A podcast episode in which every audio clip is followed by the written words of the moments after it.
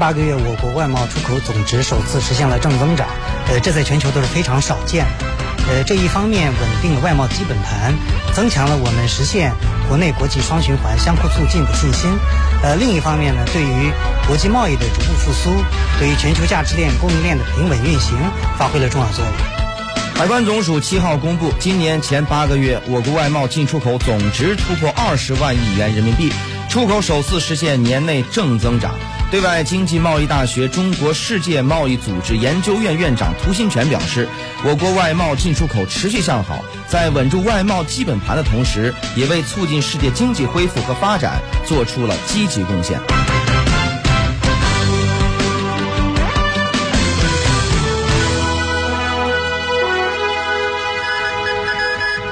车九九九，带您一起看天下。全球视角，中国声音，谢飞在郑州带你看天下。您正在收听的是《私家车看天下》。现在是北京时间的十二点的三十六分，走进今天非常头条。非常头条。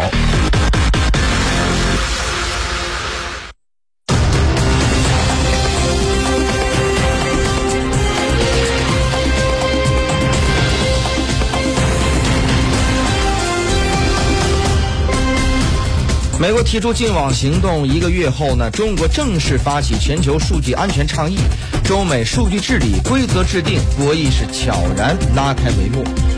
中国国务委员兼外交部长王毅八号在全球数字治理国际研讨会上正式发出全球数据安全倡议，其中不会要求中国企业违反他国法律向中国政府提供数据，企业不应设后门非法获取数据，以实际承诺回击美国担忧，更邀请联合国、金砖等多边机制共同讨论数字规则制定。九月八号上午，国务委员兼外交部长王毅在抓住数字机遇，共谋合作发展国际研讨会高级别会议上发表题为“坚守多边主义，倡导公平正义，携手合作共赢”的主旨讲话，提出全球数据安全倡议。我们期待各国政府、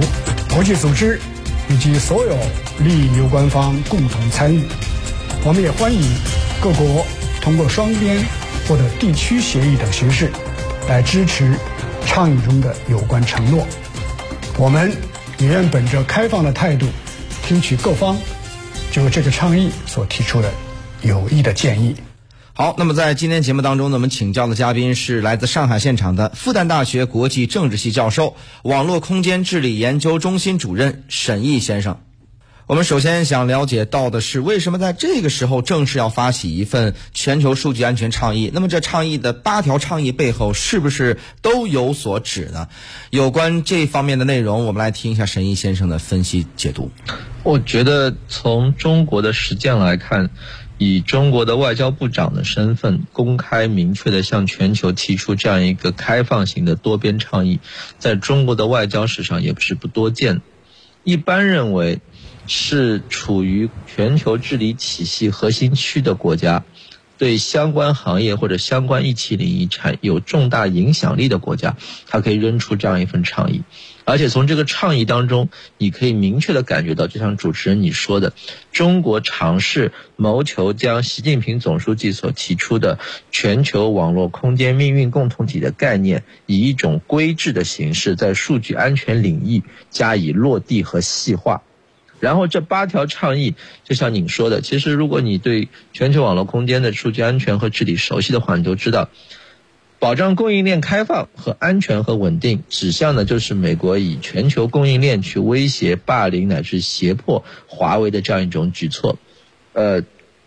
反对用信息技术破坏他国关键基础设施或者重要数据，人们会想到美国的阵网病毒和他对伊朗关键基础设施实施的攻击；反对对他国进行的大规模监控，你想到的就是棱镜项目；然后要求企业尊重当地法律，不要求将企业将境外生产获取的数据传回国内。大家能够联想到的是美国对于苹果等企业云端数据的一些管制的要求，呃，不得直接向企业和个人调取位于他国的数据，显然与美国在爱尔兰微软数据的这个调取上密切相关。通过司法协助等渠道去解决执法数据跨境调取的问题，矛头直接指向的是美国实施跨境非对称长臂管辖的云法案。会发现这个八条倡议的指向非常清晰，就是要构建一个平等、安全、可信任的外部环境，从而以一种更加良性的和平、安全、开放、合作的秩序，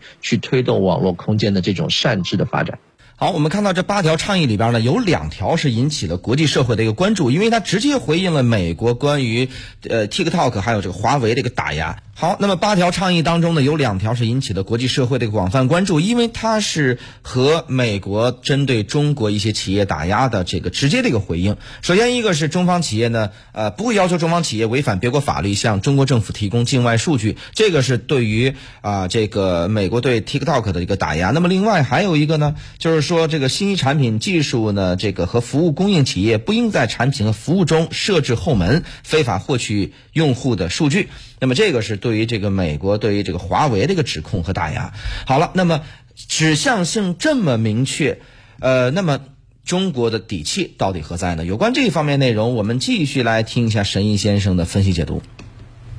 我觉得，首先关于后门的问题，倒不是说指向华为。其实，在业界都知道一件事情：华为的设备当中，美国人一直说它有后门，后来被人发现中间是有一些问题，但是这个问题不是华为放的，是美国的。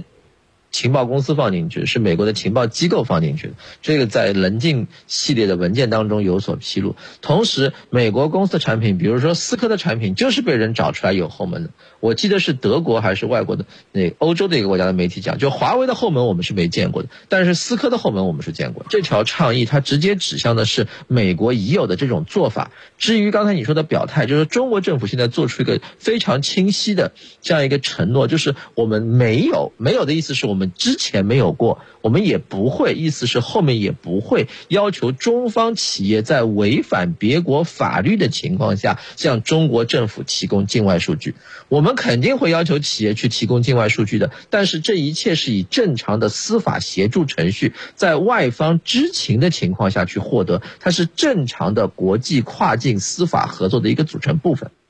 好的，那么这个数据安全呢，听起来非常宏观，但它实际上是和这个人工智能也好，或者说是电子商务也好，都是密切相关的。那么过去呢，我们看啊，中国在里边扮演的角色，绝对是数据安全方面的一个规则的遵守者。但是现在呢，是正式发起了这个倡议，成为了规则的制定者。怎么去看待当中角色的转换？我们继续来听一下。上海复旦大学国际政治系教授、网络空间治理研究中心主任沈毅先生先生的一个分析点评。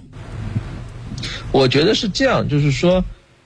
今天这个信息技术的发展和像你说的全球网络空间里面数据资源的积累和这种自发运用的这样一种拓展，已经到了一个新的时期。这个新的时期要求人们拿出一套新的数据规则，对全球进行规制。然后你看到不同的国家从不同的角度出发，拿出了两套游戏规则。美国从霸权的角度出发，拿出了一套以美国及其核心盟友为为核心的，以其他国家的主权以合法利益受损为代价的这么一套霸权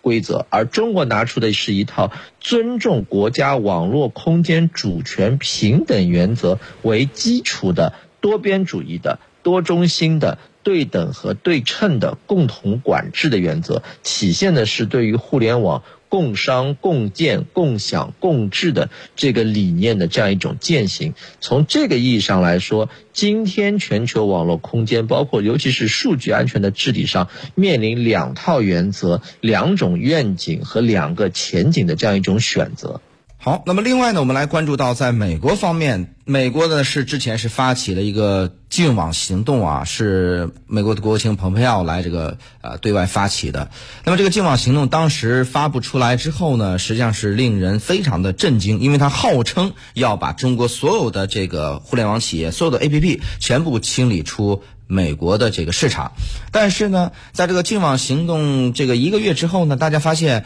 雷声大雨点小，好像似乎也没有太大动静。那么现在来看的话，这个净网行动它实际的落地的呃可能性和这个实操的这个操作性到底有多少呢？有关这方面内容，我们继续来听一下沈毅先生的分析解读。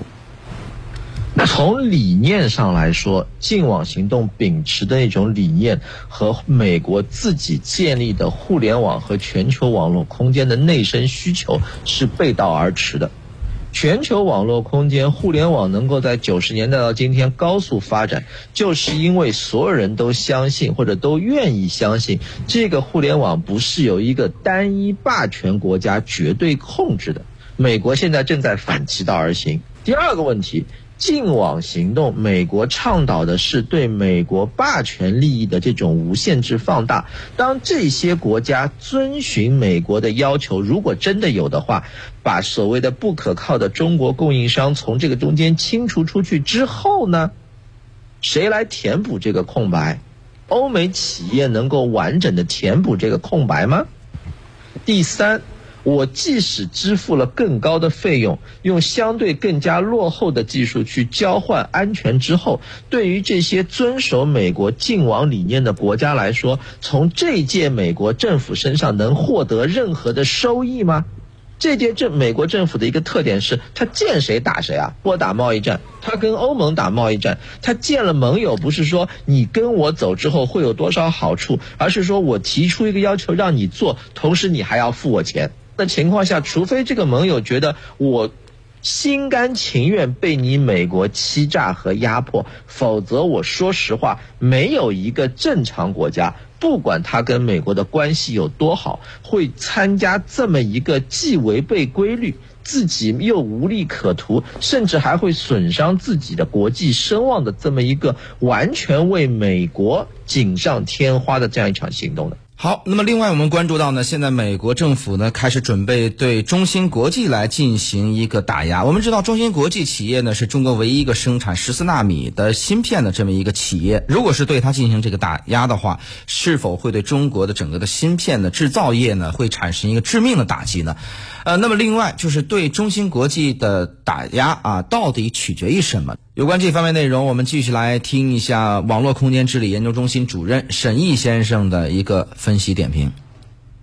目前来看的话，概率不见得很低，因为是这样，就是美国有两套制裁机制，一套就是我们已经知道的，就是 CFIUS，就是外国投资审查委员会的这个机制。中芯国际面临的问题应该不是这个问题，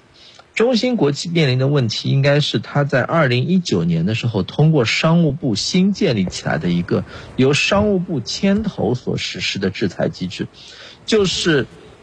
他之前不是对 TikTok 签过两个行政总统行政令嘛？提到的期限是四十五天，